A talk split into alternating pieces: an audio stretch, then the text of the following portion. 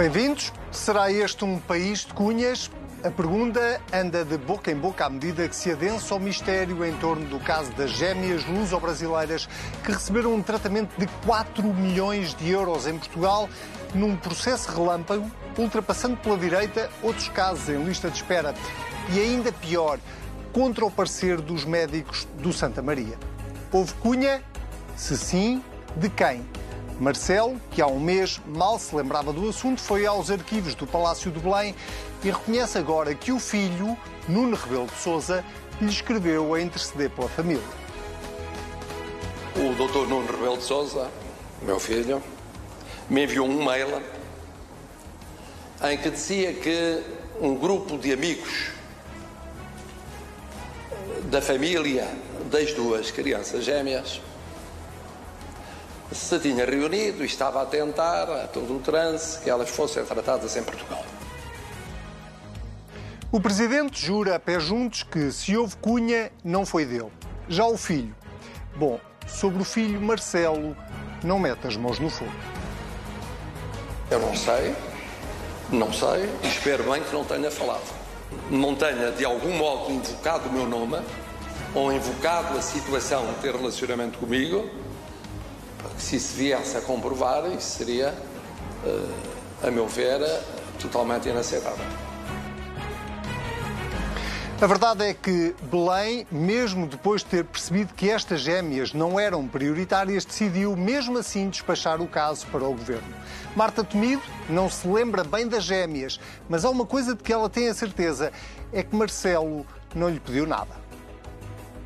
Não tive eh, qualquer contacto do Sr. Presidente da República relativamente a este caso, nem dei qualquer orientação sobre o tratamento destas uh, crianças. Já Lacerda Salles, o secretário de Estado da Saúde, à época, reuniu com o filho de Marcelo. Há até quem confirme ou afirme que foi ele que marcou a consulta para as gêmeas luso-brasileiras, mas ele só fala na presença de um advogado.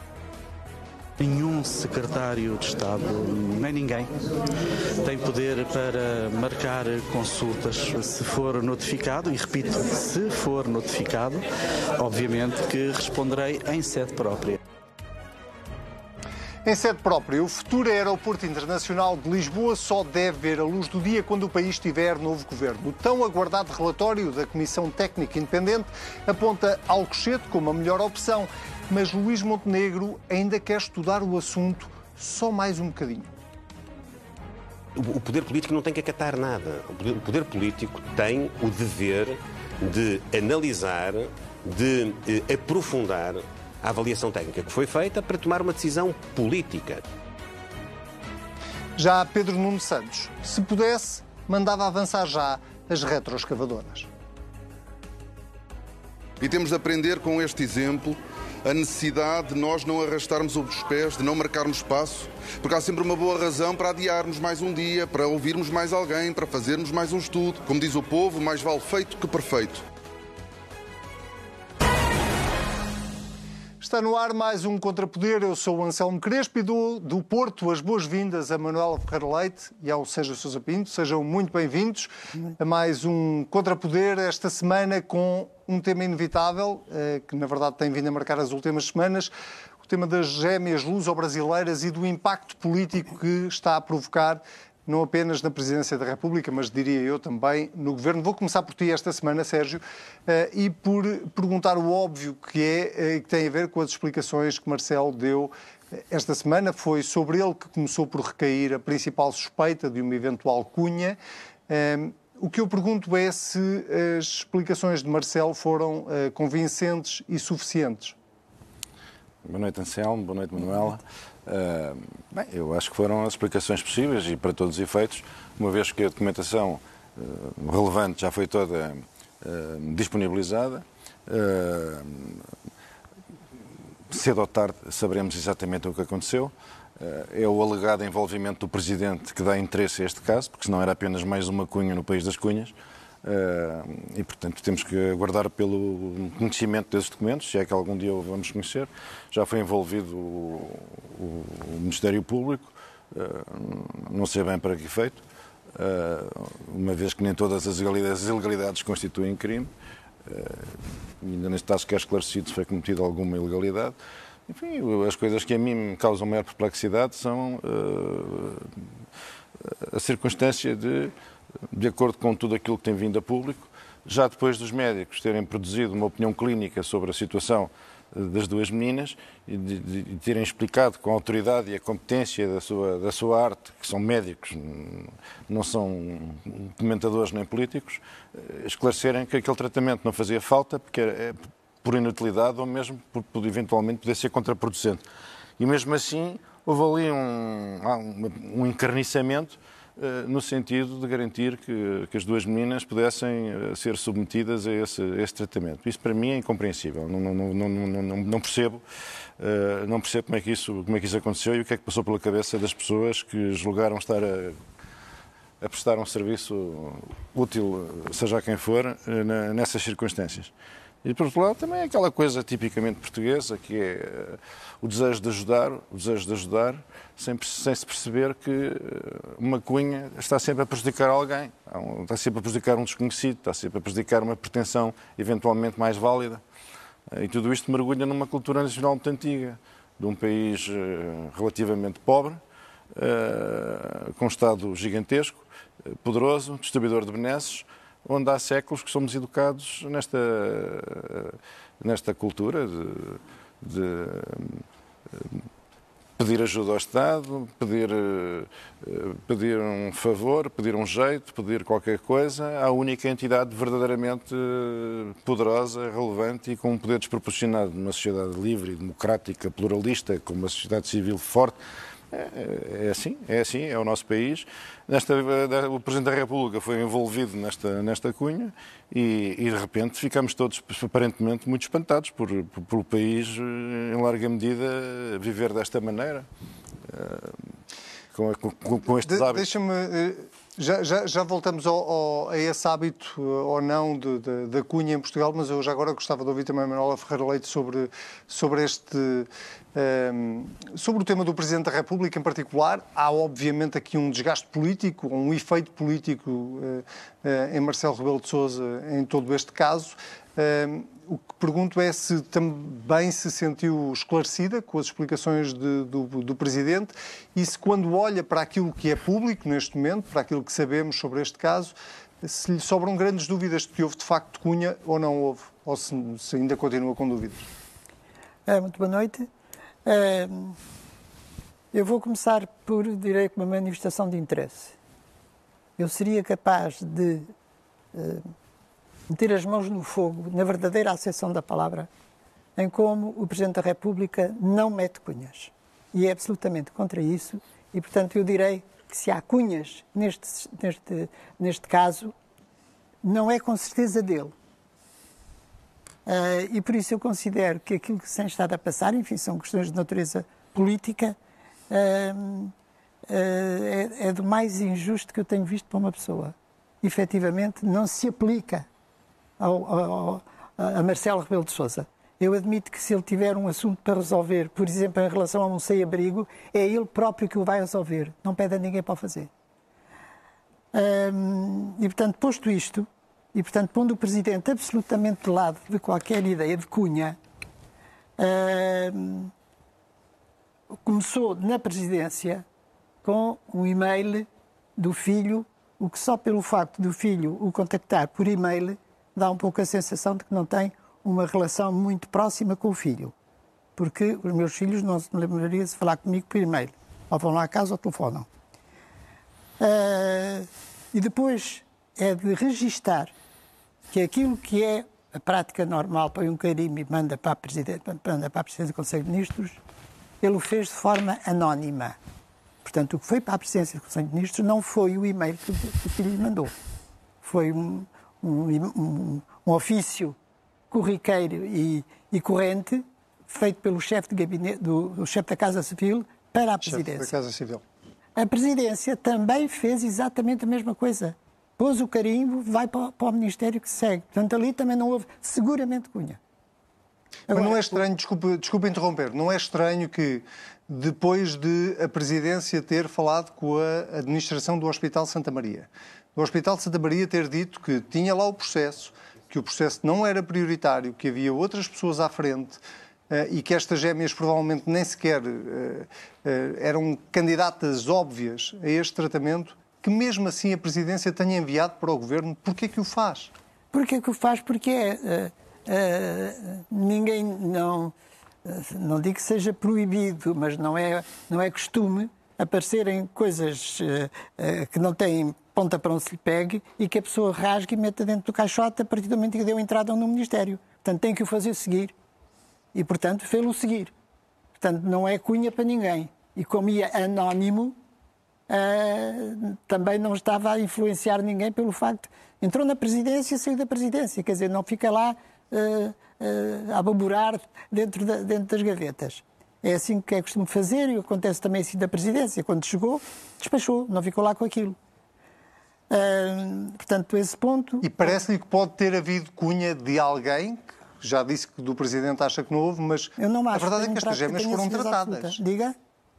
A verdade é que estas gêmeas foram tratadas. A verdade é que essas gêmeas foram tratadas, mas o filho ou não filho, alguém invocou com certeza pelos vistos, uh, o nome do Presidente, e admite-se aí que seja o filho, que possa ter invocado o nome do Presidente ao invés de se apresentar como um simples Nuno de Souza, resolveu dizer que era Nuno Rebelo de Souza, um, que tenha havido essa influência. Mas aí, nenhum de nós, nenhum de nós está livre de sermos citados, do nosso nome ser citado em vão, como sendo muito minha amiga lá de casa, todas as noites para lá vai, e uh, vai invocar esse facto para tomar uma decisão, para entrar num sítio qualquer. Portanto, nenhum de nós está livre disso. E nenhum de nós está livre de ter um filho que possa fazer coisas que não deve, especialmente porque é filho de quem é. Mas, oh, oh, oh Manuela, eu acho que, não, não, discordando do que acabou de dizer, agora também não podemos uh, pôr-nos na posição um, um, uma espécie de cartões hipócritas que querem apurar responsabilidades e vão responsabilizar os médicos. Também não podemos fazer isso. Não. Porque se por alguma razão as pessoas entenderam que uh, havia uma vontade do Presidente da República no sentido de que o procedimento fosse seguido.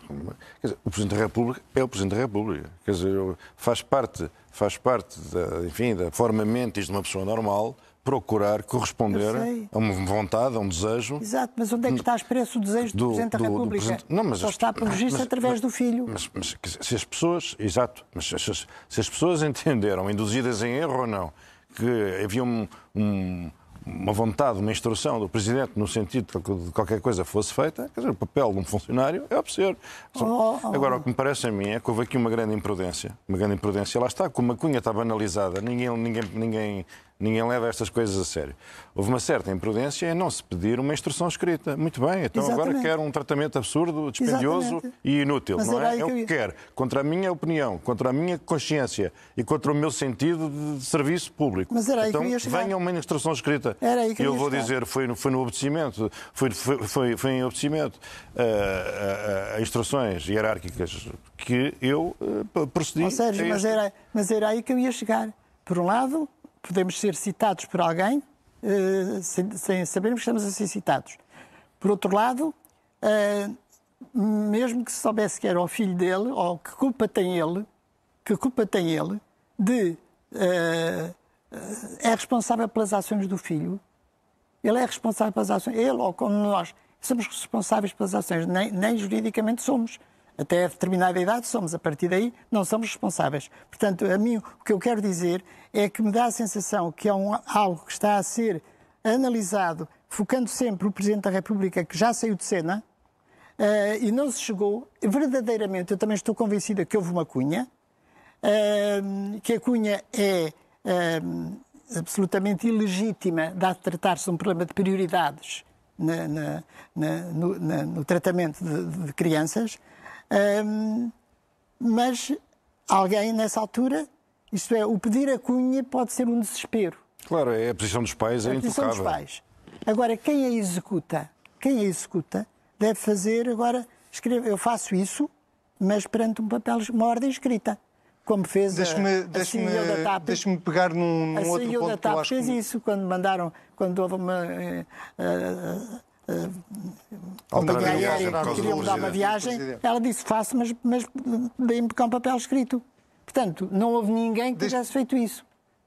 Manuel, de- deixa-me só perguntar aqui ao Sérgio eh, um- uma outra coisa que tem a ver ainda com este caso, que tem a ver com o papel do governo neste, neste, neste processo. Já sabemos que foi enviado um.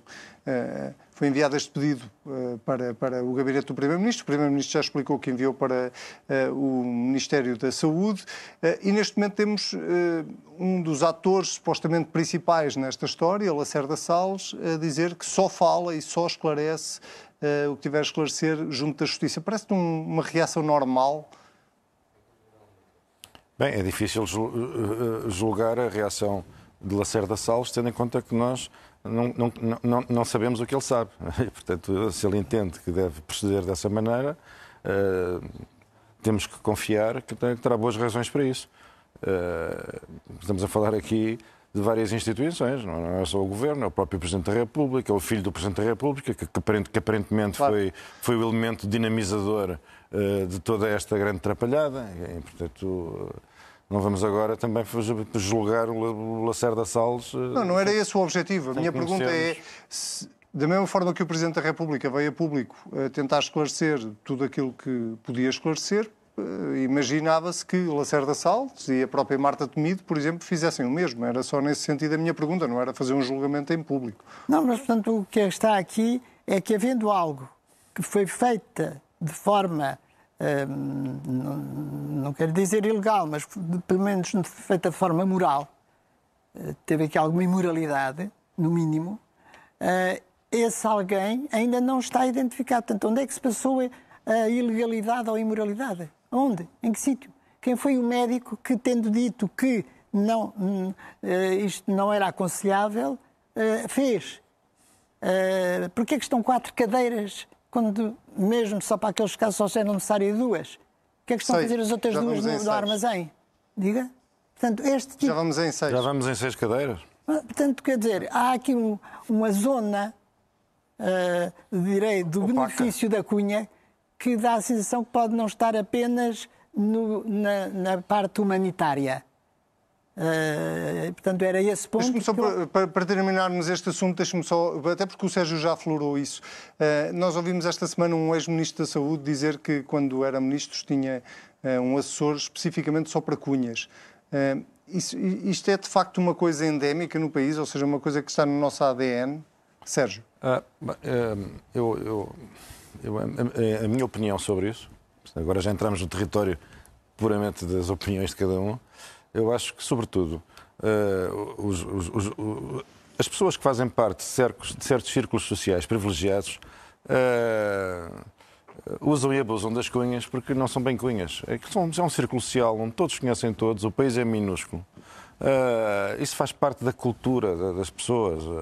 É para o filho, é para não sei quê. Implicitamente, quando se faz uma cunha, está-se a garantir que quando precisar de uma vantagem e o outro estiver em posição de corresponder, também não faltará com, com o jeitinho e tal. Quer dizer, é, é, de uma- é tudo uma tristeza. É tudo uma tristeza. E como é evidente, as cunhas prevalecem, sobretudo, eh, enfim, no- no- nos níveis sociais onde elas podem traduzir em resultados, não é? Aquelas pessoas que não, que não, que não, que não, que não acedem a, a- a- a pessoas em, em posição de tomar decisões relevantes ou que impactem na vida delas, que cunhas é que têm? Têm cunhas que é para serem recebidos na, na, na Segurança Social? Não, não sei, não sei. Quer dizer, é evidente que as, as cunhas fazem parte da cultura e, sobretudo, fazem parte da cultura das elites, fazem parte da cultura do país e são endémicas nas elites. Mas isto é uma opinião, é uma impressão que eu tenho de que o país funciona desta maneira. Lá fora, que não, se- não, não se tem a expressão cunha, usa-se uma expressão muito mais, ah, enfim, menos depreciativa, eh, que é o social networking. Já se chegou à conclusão que na mobilidade social o social networking é muito importante. Social networking é o- são as vantagens que decorrem de se nascer numa família que conhece toda a gente. E para que é que serve conhecer toda a gente? Serve para telefonar ou para mandar e-mails. É para isso que serve conhecer toda a gente. Estas são as vantagens do social networking. Pronto, e aqui em Portugal o social networking basicamente é o reino da cunha. Manuela, eh, já ocupou eh, cargos ministeriais e, vários cargos na administração pública. Eh, Sente isso? Sente que, a cunha de facto está entranhada na, nossa sociedade? Sinto e sinto também, e recordo que eu tinha uma frase que todas as pessoas que trabalhavam comigo já sabiam qual era, antes de eu a pronunciar, e que era quando vinham pedir qualquer tipo de exceção, eu dizia: este assunto não tem nenhuma exceção, nem que seja o Papa a pedi-la. E, portanto, talvez aquelas pessoas que fizeram alguma coisa que não deviam também negassem qualquer coisa, mesmo que fosse o Papa. E eu falo no Papa porque, para mim, o Papa é uma figura uh, especial. Porque é a sua figura maior. Mas, mas também é preciso agora lembrar que também há imensas situações da vida, cunhas. situações da vida que nós designaríamos como cunhas e que objetivamente não são cunhas pelo simples facto de que ninguém é lesado, não é? Exatamente. Uh... Exatamente. Muito bem, meus senhores, vamos, ao, uh, vamos às moções desta semana.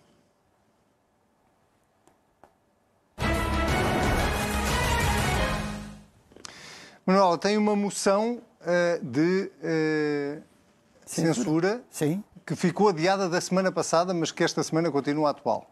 Continua atual, infelizmente.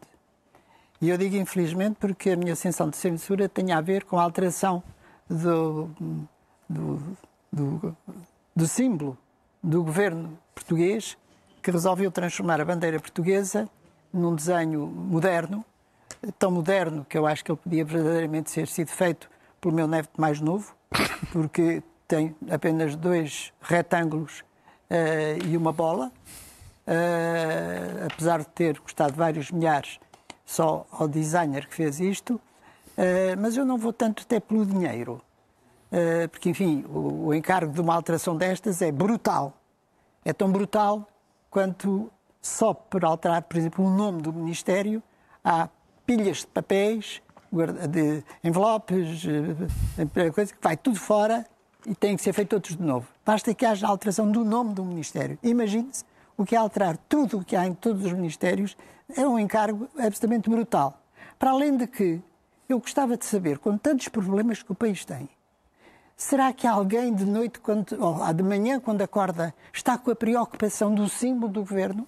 que não deve ter, eh, que não deve ter as cinco chagas, que não deve ter as quinas, por motivos absolutamente uh, bizarros, uh, na minha opinião. Uh, e pura e simplesmente muda tudo. E ainda por cima mudou à beira de sair. Eu fiquei perplexo. Olha, eu devo dizer que quando soube deste aspecto, quando soube deste caso, palavra, palavra que eu pensei que era brincadeira e que comecei por não acreditar.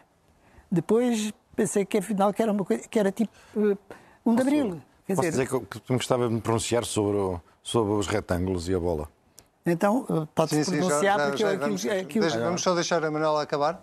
Bom, portanto, era para dizer que repudio completamente e que ainda por cima, como acho que é uma coisa que até em termos financeiros e em termos ideológicos é algo de absolutamente absurdo, uh, se isto será realmente um problema com que os portugueses estavam se a pessoa estava preocupada com o símbolo que aparecia nos, nos bonecos uh, que vêm do governo.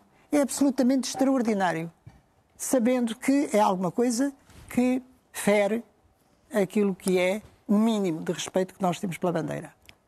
A bandeira, Sérgio, sobre isto? Sim, sobre isto. Uh, bem, em primeiro lugar, uh, queria dizer que não acho assim tão mau o, o logotipo da bola e, do, e dos retângulos.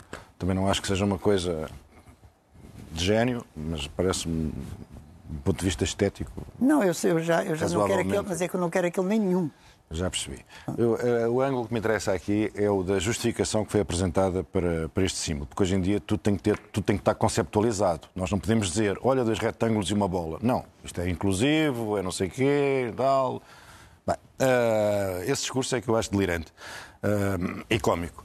Uh, e, sobretudo, a ideia de que tudo tem que estar atualizado. Porquê? Porque a atualidade é infinitamente superior ao passado. Não é? O passado é um país, um país estrangeiro onde andavam povoado por cretinos e brutos. E chegamos nós, na atualidade, que somos infinitamente superiores, e vamos logo atualizar tudo. E começamos logo pelos símbolos, que é justamente a coisa enfim, mais sensível, na qual uh, deveria haver uma certa uh, prudência e cautela. Mas não. Uh, como o valor cimeiro, a virtude cardeal é a atualidade, é a atualização, tudo o que está desatualizado tem que ser atualizado. Fomos aos símbolos, uh, onde estão as chagas, os castelos. Mas porquê que a geração que ainda não nasceu não há de poder ter a sua bandeira com os seus castelos tem um significado. Não é preciso inventar conceptualizações bacocas. Toda a gente sabe porque é que lá estão os castelos, toda a gente sabe porque é que lá estão as chagas de Cristo, toda a gente sabe os, as fantasias que, que, da, da, da, Batalha de Eurique, que nunca teve lugar, mas que faz parte do nosso imaginário e da nossa, da, da, da nossa, da nossa identidade. Portanto, quer dizer, neste país nem os símbolos são sagrados. Não, não nada, nada uh, parece um filósofo da, da, da atualização do, do, país e lá vão os símbolos. Daqui a 10 anos, se considerar que o triângulo e a bola também já não estão atualizados, avançamos para mais uma, mais uma obra conceptual. Uh, para atualizar, porque o governo tem que estar sempre atualizado e já vai, já vai tão atualizado que já ultrapassou a bandeira nacional. Portanto, era esta a observação que, que se me oferecia. Muito bem, fica aqui uma dupla moção de censura a este novo símbolo da bandeira nacional, decidida ainda pelo governo de António Costa, que está, eh, como sabemos, a partir de agora em gestão. Mas, Sérgio, eh, ainda sobre. Isto ainda vai ficar o, o logotipo do, do governo de gestão. Exatamente. Ainda Espero sobre heranças sim. do governo, temos aqui uh, os resultados preocupantes do PISA uh, de uh, 2022 e, uh, e, e, tu tens uma moção também de censura a esse propósito. Sim, esta ainda é mais breve que a do símbolo e é infinitamente mais grave. Eh, nós, eh, o, o, principal de, fator da nossa, do desenvolvimento nacional, do nosso desempenho na economia e o desempenho na cultura e o desempenho nas áreas do espírito que estão associadas à prosperidade, eh, e à riqueza nacional, eh, nós já sabemos que é a educação. A educação é central, a educação é fundamental, é estratégica e os, e os resultados que, que vimos obtendo estão sempre associados ao desempenho na educação.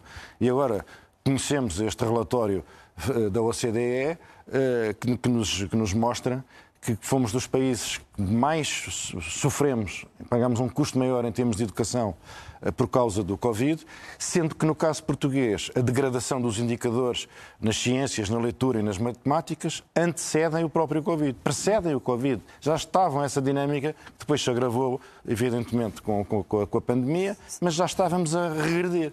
E, portanto, isto são é uma piores, péssima, uma péssima notícia para o país. São os piores resultados dos últimos 14 anos. Sim, é nas ciências desde 2006 e na leitura desde 2009.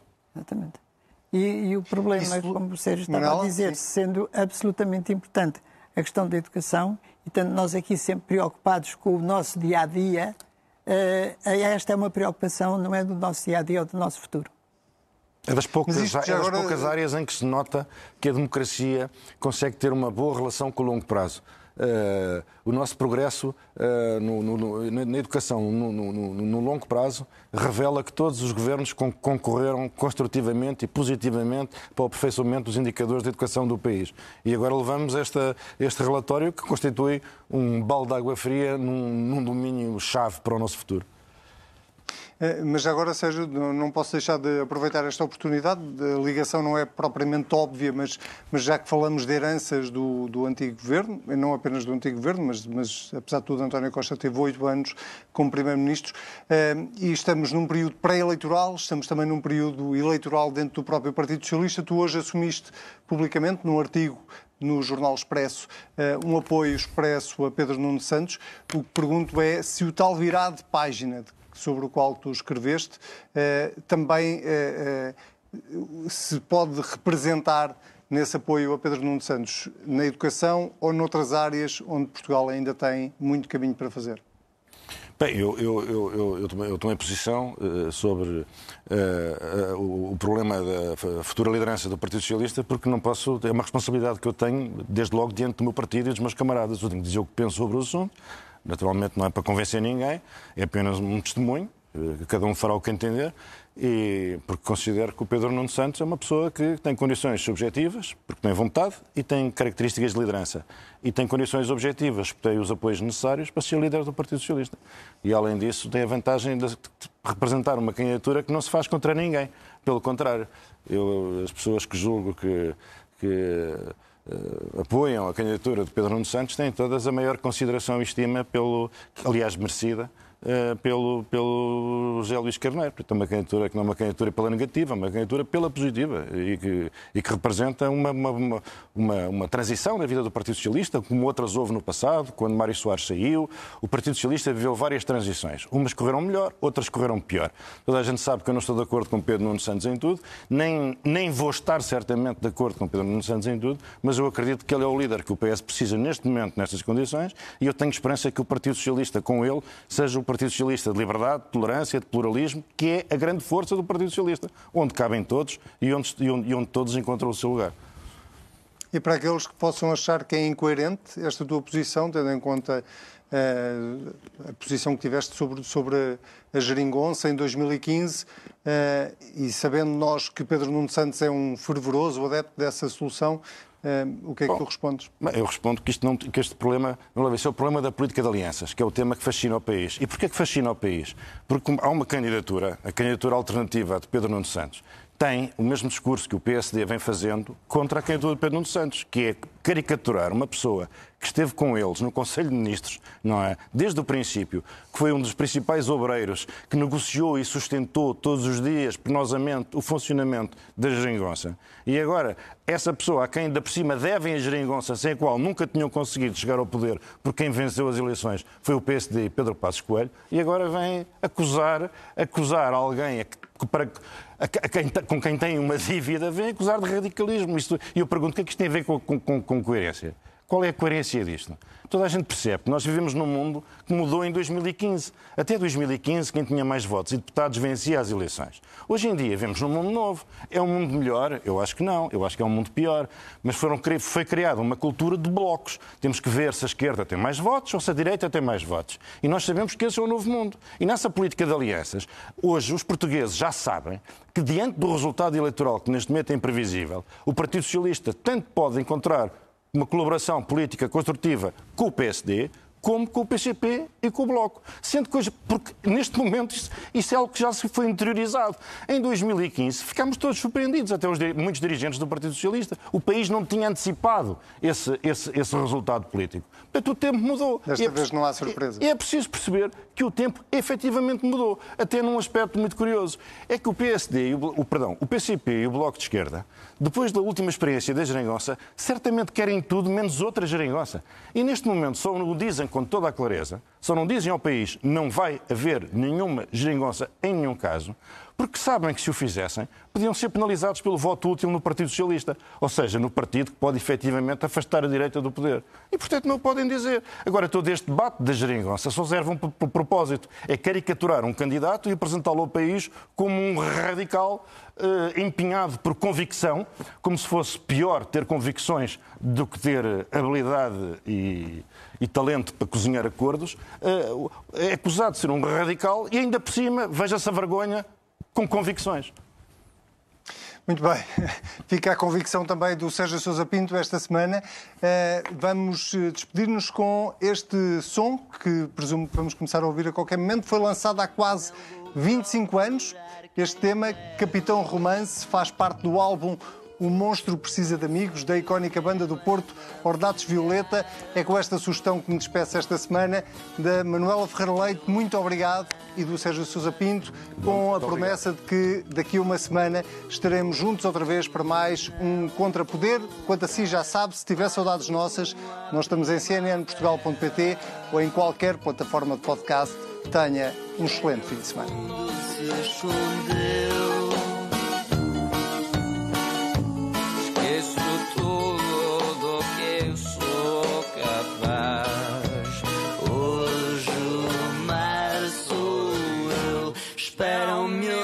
Que persistem